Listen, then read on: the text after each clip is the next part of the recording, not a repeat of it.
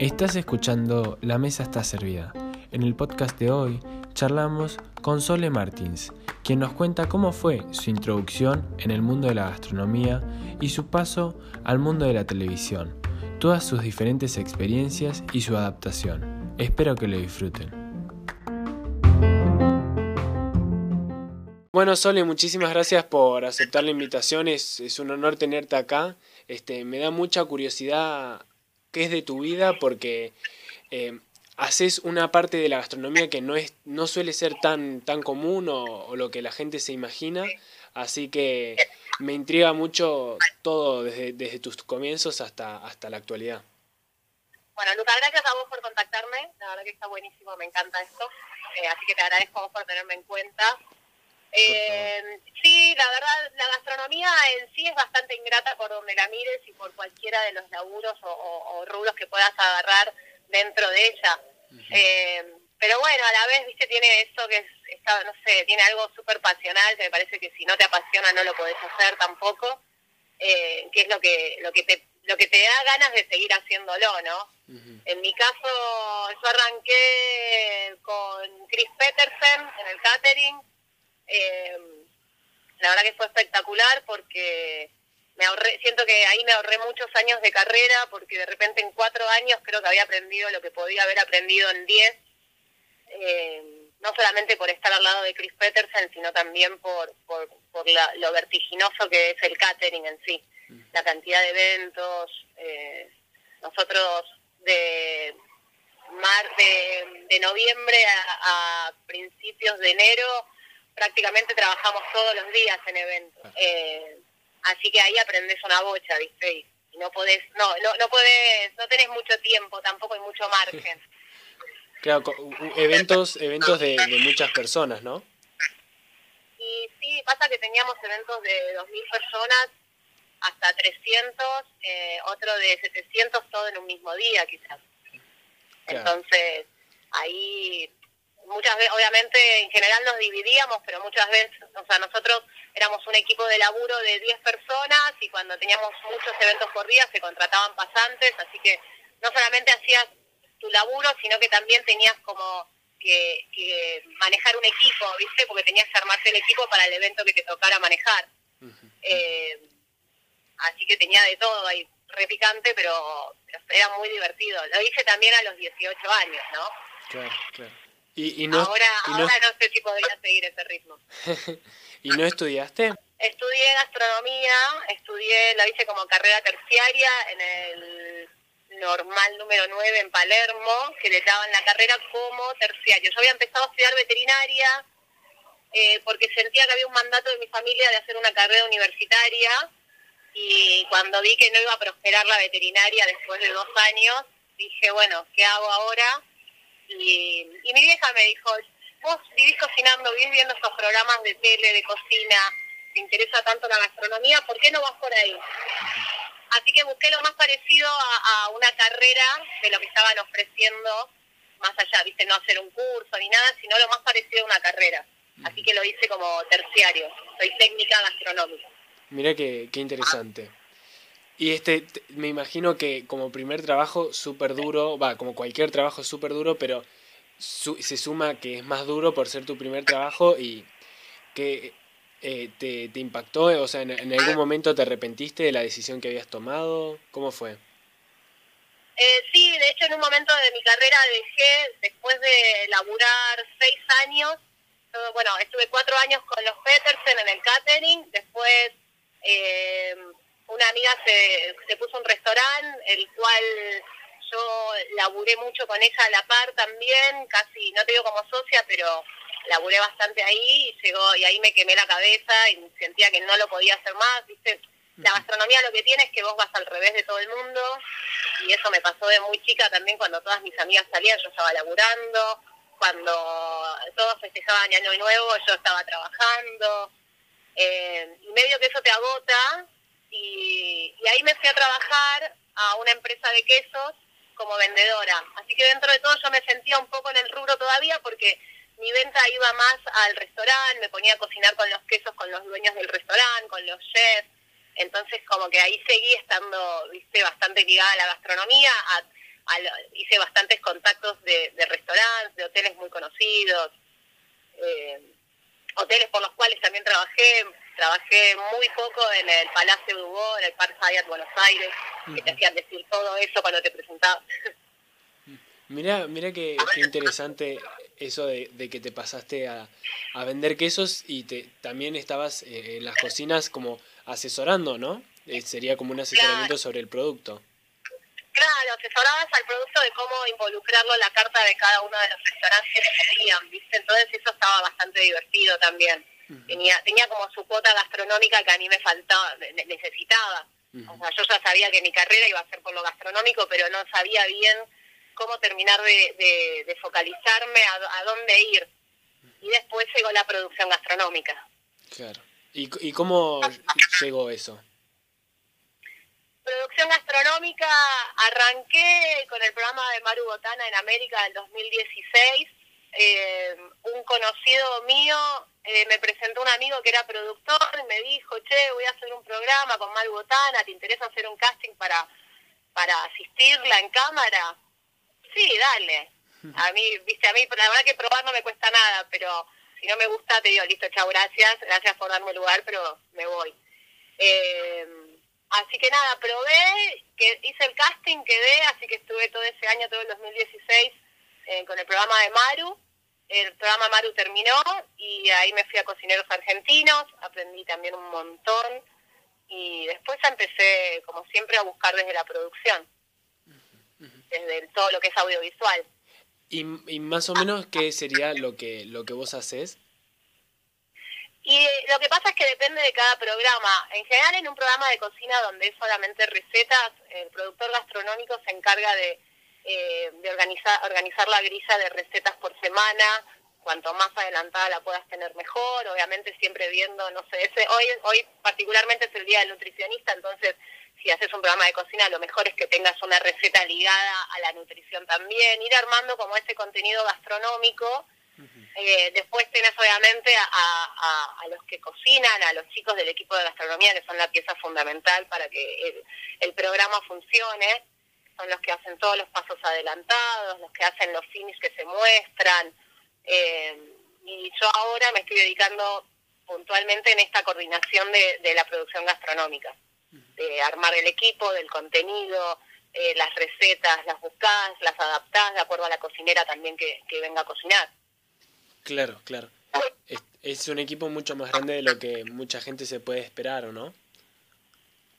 Sí, atrás de cámara hay un montón de gente. Atrás de cámara tenés desde, y son todos, todos fundamentales, viste, desde, desde la bacha, bueno, la bacha en todo, todo, en cualquier, cualquier, cualquier arista de la gastronomía es importante eh, y después realmente el jefe de cocina. Eh, limpiar todo eso, después viste la gente de arte para que te arme un lindo emplatado. Hay mucho laburo atrás de un programa de cocina. Eh, y es otro, otro, otro de los lugares, esto que te decía de que es ingrato, porque obviamente el cocinero que está delante de cámara es el que hizo todo, ¿entendés? Y vos te quedás como, sí, a veces te da bronca y a veces te pones muy contento porque las cosas salen perfectas, ¿viste? Y no, no te importa quién se lleve las flores. Claro, claro.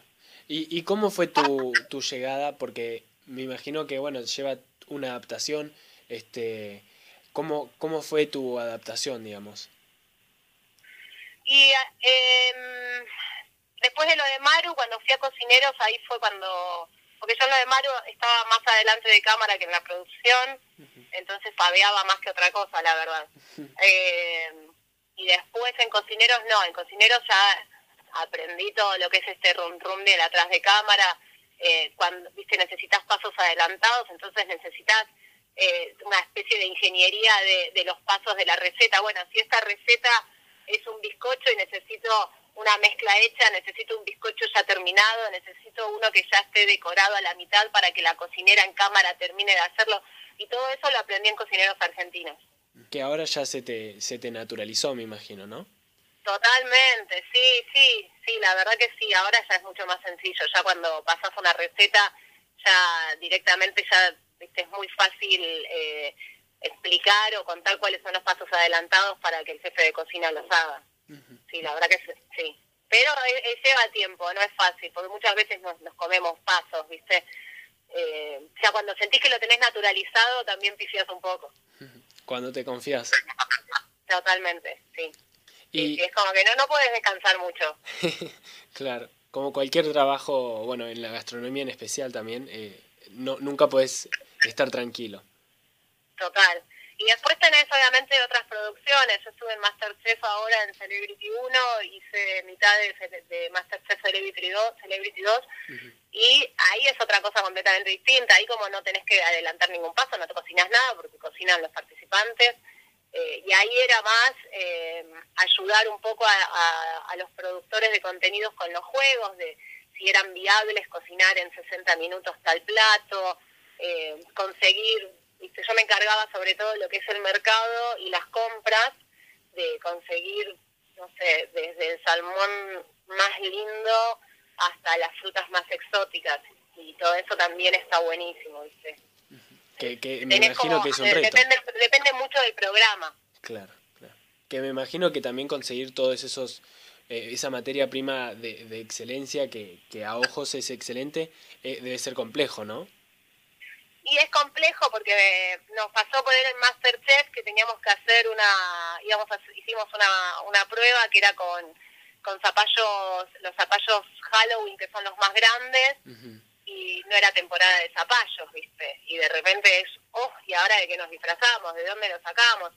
Y ahí aprendes mucho esto de las temporadas de cada verdura, mismo los pescados también tienen, tienen temporadas. Eh, entonces tenés que, que enseguida ponerte filoso con eso, porque si no, esto donde nosotros los gastronómicos damos la mano a, a, los, a los productores de contenidos, nos, estamos fallando. Entonces ahí es donde tenés que, que estar bien, bien, como bien aprendido, ¿viste? Y, y los horarios, como vos habías contado, que iban tras mano de, de que, que, es así, que cuando trabajas en un restaurante, trabajas a la noche, o sea, tu vida es a la noche, eh, ¿cómo, ¿Cómo es en, en el mundo de la televisión, en el mundo de la producción? ¿Cómo son los horarios? Y ahí, bueno, esto es algo también por lo, por lo cual a mí me interesó mucho más meterme en este lado. Después de, yo la verdad es que eh, sufrí mucho el tema este de, los horarios nocturnos, de, de, no poder estar año nuevo con mi familia. Yo soy re mamera y re familiera y no poder estar con ellos, viste, me dolía el alma. Entonces, también eso fue una de las cosas por las cuales busqué me vine para este lado de la producción gastronómica. Eh, en general es de lunes a viernes, feriados también, porque los programas son en vivo y en vivo es en vivo y eso se respeta. Eh, pero bueno, un feriado de día no es lo mismo, viste, que, que perderte eso. Eh, mis amigas salían, se iban a una fiesta, se iban a una previa y yo llegaba a las 3 de la mañana, ¿entendés? Era, porque además iba, no me la iba a perder ni loca. Eh, entonces estaba en la rural y de ahí era donde están, taxi, me voy, espérenme con ropa y con una baranda frito me iba donde estuvieran, ¿entendés? Claro, claro. Eh, pero bueno, en, la, en lo que es tele, esos horarios son distintos. En general es horario más de oficina, ¿viste? 9 a 5 de la tarde, depende del programa también. Y en los programas que, como dijiste en Masterchef, que, que ya están grabados, este, me imagino que debe ser muy duro también todos los días este, que, debe llevar mucho tiempo, ¿no? Sí, eh, hasta que la rueda empieza a funcionar, la verdad es que ponerle la primera, los primeros días de grabación de Masterchef, eh, nos quedábamos hasta las 9 de la noche. Eh, desde las 8 de la mañana hasta las 9 de la noche. Pero bueno, sabíamos que eso, que eso podía pasar y era hasta que se acomodara. A la semana se acomoda y ya a las 5 de la tarde cada uno cumplía su horario y estábamos afuera, pero pero sí, Masterchef en ese sentido fue bravo. El vivo tiene otra cosa, tiene otro otro vértigo, pero ya sabes que lo que sale, sale. Y si, si la torta se cayó o el flan no se desmoldó, ya está, listo. Pasó, pasó en vivo, listo, ya está, no podés hacer nada. En los programas grabados eh, todo eso va de vuelta y eso implica un montón de horas más. Y como dijiste, lo de en vivo, este, ¿cómo te resultó eh, estar enfrente de la cámara en, tu, en con, con Maru Botana, que, que bueno, que es bastante diferente cocinar en un restaurante que cocinar oh. eh, enfrente de una cámara. Re, re. No, sufrí horrores, no, no me, no, la, cámara no me quiere y yo no la quiero a ella, no, no, me ponía bordó, las orejas coloradas, me chivaba la vida toda transpirada en cámara, era un horror. Eh, pero bueno, Maru, Maru es una gran líder, es una gran cocinera, la tiene re clara, es una mina que, que te va a ayudar en todo lo que pueda, es una muy buena líder ella. Y así que te la hacía más fácil, así que con el correr de los programas uno, viste, ya lo, ya ya estabas más tranqui, pero cuando me tocaba hacer una receta sufría horrores, porque me ha tocado tener que hacer alguna receta y sufría, sufría horrores. Si es entrar a asistir y a sacar cubiertos, a meter cosas y demás, no pasa nada, ¿viste? Me, te matas de risa, pero ya cuando tenés que hablar y que tengo un problema de dicción, ¿viste? Y ay, no, no, adelante de la cámara, esa la sufría. ¿Y actualmente se puede saber que estás, en qué estás trabajando? Sí, ahora estoy en un programa que se llama Es por ahí, en América, eh, que conduce Guillermo Andino con Fandinio, eh, está Guido Sáfora también, y tenemos un segmento de cocina súper importante en el programa, eh, son tres recetas donde cocina Chantal Abad, es ex Morphy, no sé si la ubican. Mire que, bueno. Sí, así que estoy, bueno, me robaron de Masterchef para venir a este proyecto. y también, viste, pones en la balanza, Masterchef, si bien era un éxito televisivo, era un proyecto zarpado, tenías un presupuesto bárbaro, pasar un programa, viste, de un programa que mide 20 puntos a uno que mide uno, uno y medio, es fuerte, pero la verdad que eh, me llamaron desde otro lugar, viste, eh, era otra posición, ni hablar lo económico, eh, y con mucho más tiempo, porque Masterchef sabíamos que empezaba y terminaba en un proyecto de tres meses. Esto tiene un poco más de, de, tires. Claro, claro. Entonces a veces puedes dejar los proyectos en la mitad, digamos, ¿no? Sí, sí, siempre tratás de irte bien, ¿viste? Por suerte, ponerle para, para Masterchef, me volvió a llamar Chris Peterson después de años de no haber laburado con él, pero siempre tuvimos muy buena relación y después de ocho años me volvió a llamar para ver qué estaba haciendo y a ver si me interesaba arrancar en Masterchef, plena pandemia, una hija de cinco meses recién nacida, que encima yo dije, nada, quedo embarazada, nace mi hija, no laburo más, ¿me entendés? ¿Quién me va a llamar para ese tipo de, laburo donde sabes que necesitas una disponibilidad súper grosa eh, con una hija? Pero bueno, no, por suerte Chris me llamó y arranqué enseguida en Masterchef. Mira qué bueno. ¿Y este, cómo fue tu experiencia de, de, estar trabajando en la pandemia en, en un aspecto que, que, era bastante diferente a lo que a normalmente se hace? O sea, estaban todos, me imagino que súper controlados y, y cómo era. Sí, esarpado, esarpado, pero te adaptás enseguida. ¿eh? La verdad es que nosotros por suerte nos adaptamos enseguida. Nada, era un flash en ese momento también, viste, a mitad de la pandemia salir a laburar, no había nadie, entras, alcohol en gel, paranoia, eh, y después ya es como que te adaptás. Nosotros la verdad que teníamos, teníamos muchos protocolos, muy fáciles de llevar también, me parece que eso está buenísimo. Eh, barbijo, alcohol por todos lados, teníamos a personas que cada una hora venían a repasar todo con alcohol. Eh, en el set éramos pocos y teníamos la máscara de acetato, imposible de sacar, no te podías bajar el barbijo ni pero ni a, mitad de, nariz, ¿entendés?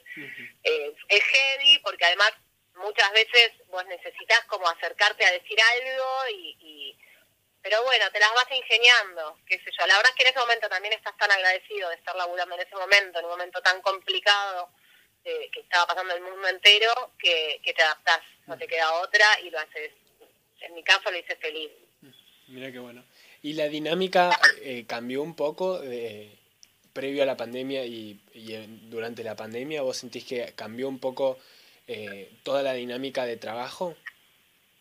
Y sí, porque pensá que vos ahora en la cocina, eh, nosotros, yo ya estuve al lado de asistir en cámara y desde el lado de asistir a cámara necesitas estar muy cerca del cocinero, hablarle en voz baja, viste, como vas teniendo un, contacto con el cocinero que está en vivo cocinando y hablando, y vos le vas diciendo como, eh, fíjate que está esto, acá te dejo esto, todo como en voz baja, pero que sabes que te escuchan, sos como una mini cucarachita, viste, como la que tiene el oído que sale del control, pero sos como una mini cucarachita que está ahí en el, piso al lado.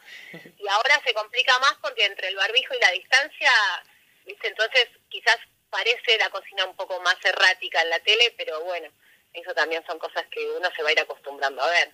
Sí, y, más con, me imagino que con, con el protector de acetato que, que tenés que estar dado vuelta para escuchar algo.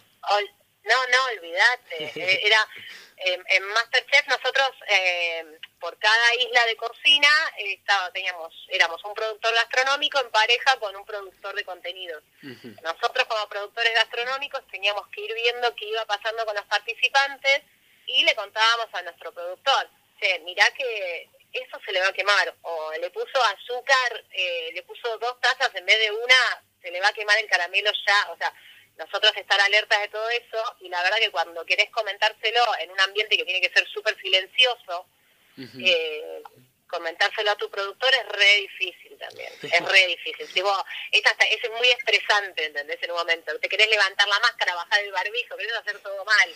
Y tenés una personita de, de nosotros le decíamos pobre la hormiga atómica, a Noé, que era lo más, era la que estaba ahí para hincharnos, perdón la expresión, pero hincharnos los huevos y decirnos, no te bajes esto, subite aquello, bajate aquello, ponete alcohol, correte, alejate. Ay, déjame trabajar que no puedo, ¿viste? claro, claro, qué gracioso. Y este, durante, durante todos los programas, este, me imagino que, que vivís experiencias diferentes. ¿De alguno en especial te, te llevaste algún, alguna enseñanza o algo que, que, que remarques? Sí, eh, la verdad que de dos. Eh, de todos saco, algo bueno y, a todos volvería, ¿entendés? eh, qué sé yo, a mí el programa de Maru, que fue el que me hizo, me hizo conocer este mundillo del audiovisual, me encantó y, había un, equipo de laburo muy lindo con el cual todavía tengo relación, nos seguimos cruzando en distintos programas y distintos proyectos y después Masterchef también, ¿viste? Masterchef fue como, eh, fue muy grosso, pues la verdad que fue muy grosso, fue un proyecto súper ambicioso y que yo no sabía si estaba ni siquiera preparada para eso y yo estaba como la segunda de gastronomía, ¿entendés? Y me tocó con Fran Martínez, que es un capo, que me enseñó todo, que arrancamos el primer mes a las piñas y ahora nos amamos. Y, me llevo me llevo de eso de esos dos programas grandes amistades y, mucho aprendizaje, muchísimo. Mira que, qué bueno. Soy amiguera en el laburo, en el laburo soy amiguera, yo enseguida le hago amigos. Pero bueno, sos bastante extrovertida, así que me imagino que en todos lados, ¿no? Sí, sí, sí, no, no me cuesta mucho. Yo creo que arranco cualquier cualquiera de los laburos en donde estuve siempre fue a la semana, che, vamos a tomar una birra o a tomar un vino a algún lado, viste, como rompamos el hielo y de repente, nada, ya está al tercer viernes que te juntaste a tomar un vino ya sos amigos. a mí me pasa eso, qué sé yo. Sí, e, es la mejor manera de trabajar. Y sí, la, trabajar en un ambiente hostil no está bueno. eh, sé que a muchos cocineros y cocineras les pasa, sé que eh, sé que existe, me ha tocado vivir alguna situación muy poco feliz pero el 99% de los casos siempre fueron con mucho respeto y, amistad, ¿viste? Así que por suerte, en ese sentido no me puedo quejar y, nada, me siento bastante afortunada. Mira que bueno, entonces en, en la televisión no, no te tocó mucho, mucho en eh, momentos hostiles y porque me imagino que debe ser un lugar competitivo. No, en la tele no, más no, te toca más en los restaurantes eso, ¿viste? El ambiente hostil va, es más por otro lado, hay hay un, un machismo muy fuerte todavía, eh, pero bueno, también es como, creo que es como lo encara uno, eh, es muy difícil también, a mí ya te digo, no, no, me tocó vivir un momento muy poco feliz, eh, pero pero de eso aprendí también a que no, no, no a, a, que no me vuelva a pasar, digamos. A saber dónde ir y qué trabajos son mejores. Sí, y, y como muchas veces uno necesita el laburo, así que eh, no, no tenés para elegir mucho, pero quizás cómo manejarte, cómo distanciarte, cómo alejarte, eh, o cómo hacerte respetar de otra manera, ¿viste? Eh, es, es, re difícil porque uno te pone en una, en una situación muy incómoda, pero bueno, si no lo hablamos nosotras, si no empezamos, ¿viste? A, a, a que esas cosas, dejarlas en evidencia y que las cosas cambien, no, no sirve de nada. Totalmente, y esperemos que en algún momento se mejore toda la situación y que, y que no haya nadie que, que sufra y, y se tenga que tenga que accionar de una manera para evitar cosas. Sí, yo creo que estamos cerca. Después después te enteras que no, ¿viste? Trato de ser lo más optimista posible y, y por lo menos en los ambientes de laburo donde a mí me toca quizás estar como más a, más eh, a cargo del equipo que, que ese tipo de cosas no, pero ni por asomo. O sea, todo, viste, por lo menos trato de poner mi grano desde ahí para que nadie le vuelva a pasar. Mira que, mira que bueno. Este, yo me imaginaba que el mundo de la televisión también era un poco hostil. No, no, es, hay, tenés que lidiar con muchos egos, pero es cuestión de no engancharse ahí o... Eh, sí, tenés que tratar de no engancharte, pero no es la hostilidad física o verbal que hay en una cocina. En una cocina quizás es otro mambo, ¿viste? Te toca eh, un cocinero de otro, de tipo de antaño y agarrate porque piensa que vos sos, viste, nada, no sé, no, quiero no quiero ni ponerlo en palabras porque no quiero que suene eh, desagradable ni, ni guarango, pero pero había cocineros, viste, grandes que, que no, no, es muy desubicado todo. Me imagino, este, lo, lo que se, lo que se imaginan y lo que también se ve en, en algunas películas que también lo retratan como algo eh, típico de la cocina, pero no, no debería ser algo así. Total. Sí, y sobre todo, hay, a ver, hay mucho de, de quizás en las pelis, viste que ves al jefe de cocina que le revolea el plato al comis porque no lo emplató como quería. Esas cosas no me tocaron vivirlas eh, de esa manera, sí te decían, no, esto es una mierda, mm. ok, listo, vamos a cambiarlo. Eh, pero quizás más desde el lado de Mina, que como, como viste, llegar a, nosotros teníamos, por ejemplo, en, en el catering, es como el plato principal y lo hacen solamente los hombres, ¿entendés? Que una mina estuviera encargándose de las carnes era muy raro. Y con Chris eso se deconstruyó enseguida, porque después éramos muchas minas laburando en, en, en parrilla y a él le encanta también la mano que le metemos, pero pero sí conozco un montón de otros lugares que no, que tipo, no, vos encargate del frío y las ensaladas porque sos mina, ¿entendés? Que, que sí, que, que yo haciendo el podcast es, es muy común que las que las invitadas mujeres cuenten que, que siempre que entraban a algún lugar eh, las mandaban a pastelería, ponele también.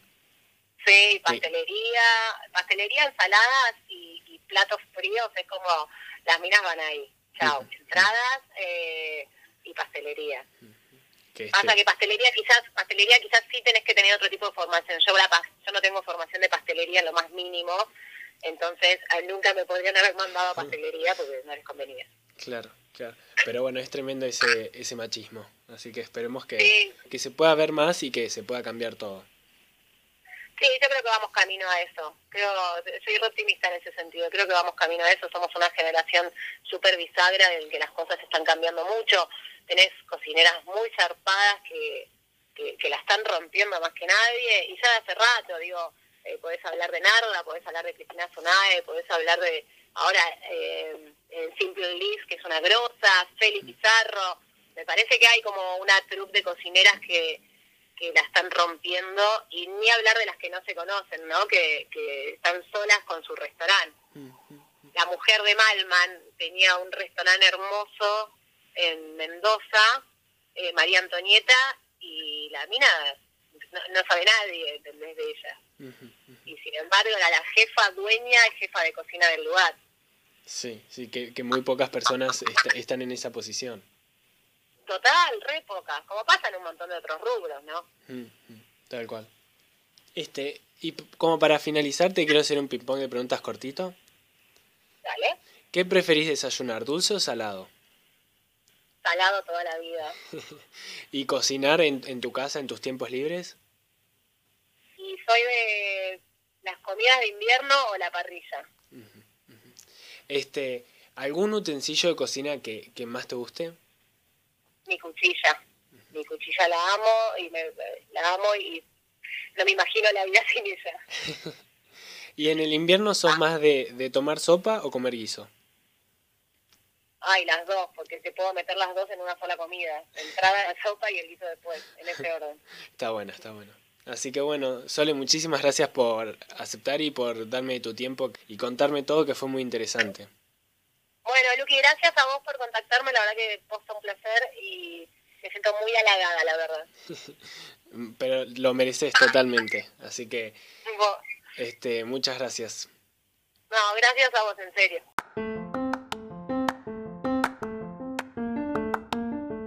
Muchas gracias por escuchar el podcast de hoy con Sole Martins y su historia. Para más podcasts así, suscríbete. Sale uno nuevo cada semana.